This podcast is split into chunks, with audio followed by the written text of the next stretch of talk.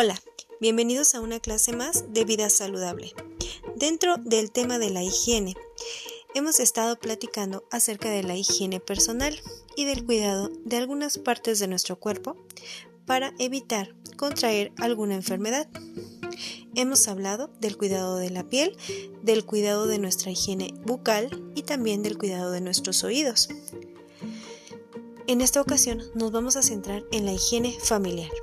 El propósito es que como alumno o alumna propongas alternativas de solución a problemas de salud y del medio ambiente que estén relacionados con la higiene y limpieza en tu entorno familiar, escolar y comunitario. Sean todos bienvenidos.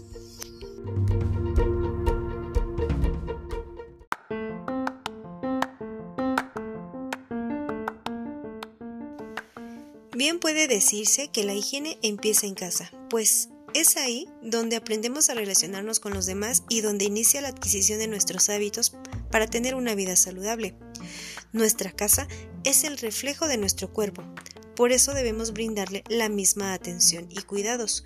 Nuestro hogar es el lugar donde más tiempo pasamos y donde también pueden ocurrir accidentes que afectan nuestra salud.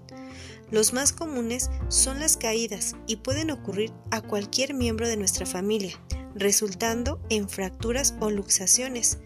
En segundo lugar están las cortaduras, ya sea en la cocina por el uso de los cuchillos o al usar instrumentos de papelería para hacer tareas, por ejemplo, el cúter o las tijeras.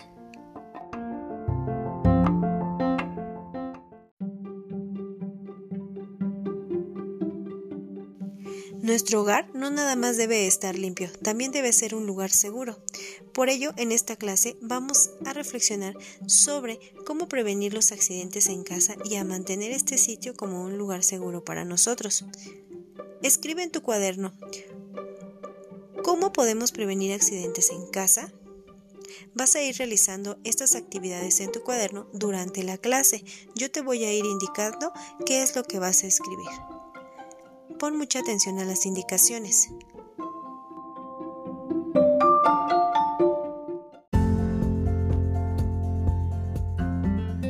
La segunda pregunta que vas a responder es, ¿sabes qué hacer en caso de un accidente en tu casa? Es decir, ¿sabes lo que tienes que, eh, las acciones que debes tomar cuando tienes un accidente o cuando alguien de tu familia sufre algún accidente de importancia?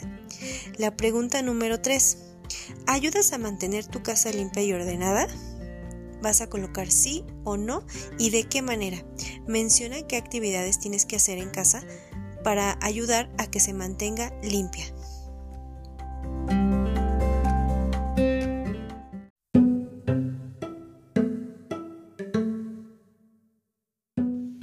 Es de suma importancia que conozcas los principales accidentes que pueden ocurrir en tu hogar y algunas acciones que pueden ayudar a minimizar que esto ocurra. Recuerda que nadie está exento de sufrir un accidente en su propia casa. Te voy a mostrar los accidentes más comunes que suceden en el hogar y las acciones que puedes implementar para prevenirlos. El primero de ellos es la asfixia por objetos extraños. Para esto, Debemos cuidar que los niños no introduzcan a su boca juguetes u objetos pequeños.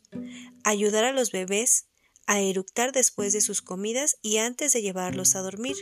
Evitar que los adultos y bebés lactantes duerman en la misma cama. Hay que evitar que los niños jueguen o tengan a su alcance bolsas de plástico. No dejes que los niños corran o jueguen mientras mastican alimentos.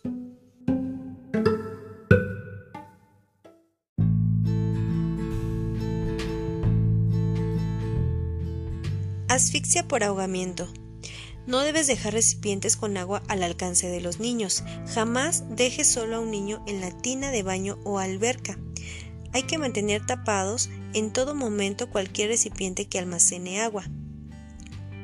Las caídas. Asegúrate de secar el piso del baño después de ducharte y que los miembros de la familia no pisen el piso de la casa mientras se está trapeando. Asegúrate de tener pasamanos o agarraderas en las escaleras, baño y recámaras, especialmente si en casa hay adultos mayores o niños.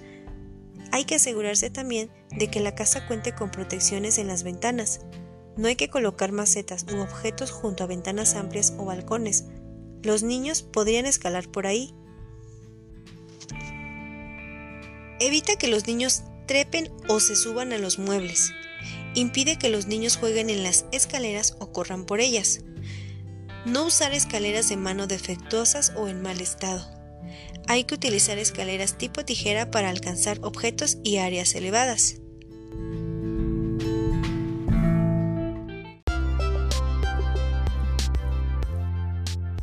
Quemaduras.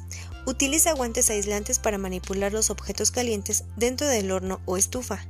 Siempre usa tapaderas en las ollas para evitar salpicaduras de líquido caliente o hirviendo. Evita que los mangos de los sartenes u ollas sobresalgan del borde de la estufa. Esto evitará que tires los sartenes y te quemes. Aleja a los niños de la cocina y del área de planchado. Impide que los niños jueguen con cerillos, velas, encendedores o cohetes.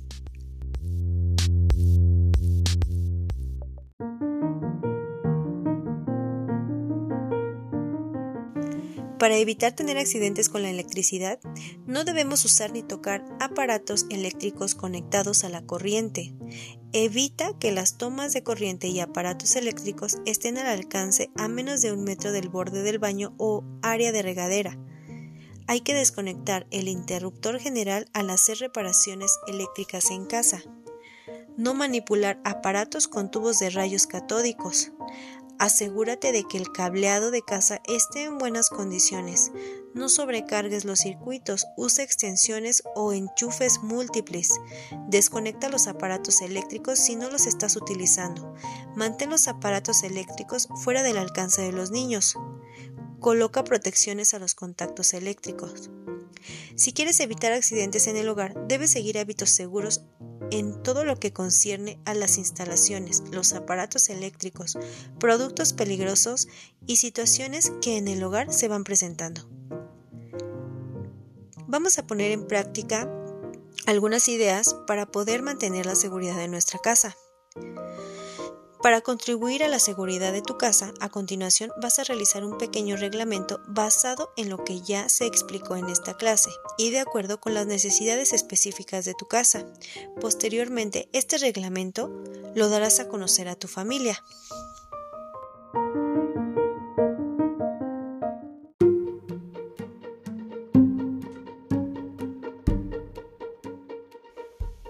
Por el momento no es necesario que me subas el reglamento a el chat grupal, pero sí lo vas a guardar porque en sesiones posteriores te lo voy a pedir, así que velo realizando en esta clase. El apunte que realizaste el día de hoy es tu actividad. No tienes que subir absolutamente nada al chat. En esta semana no voy a pedirte ninguna actividad para que la subas, pero sí la tienes que tener en tu cuaderno porque la siguiente semana vamos a utilizar este apunte y te voy a pedir que me realices algunas evidencias. Agradezco mucho tu atención, nos vemos la próxima clase.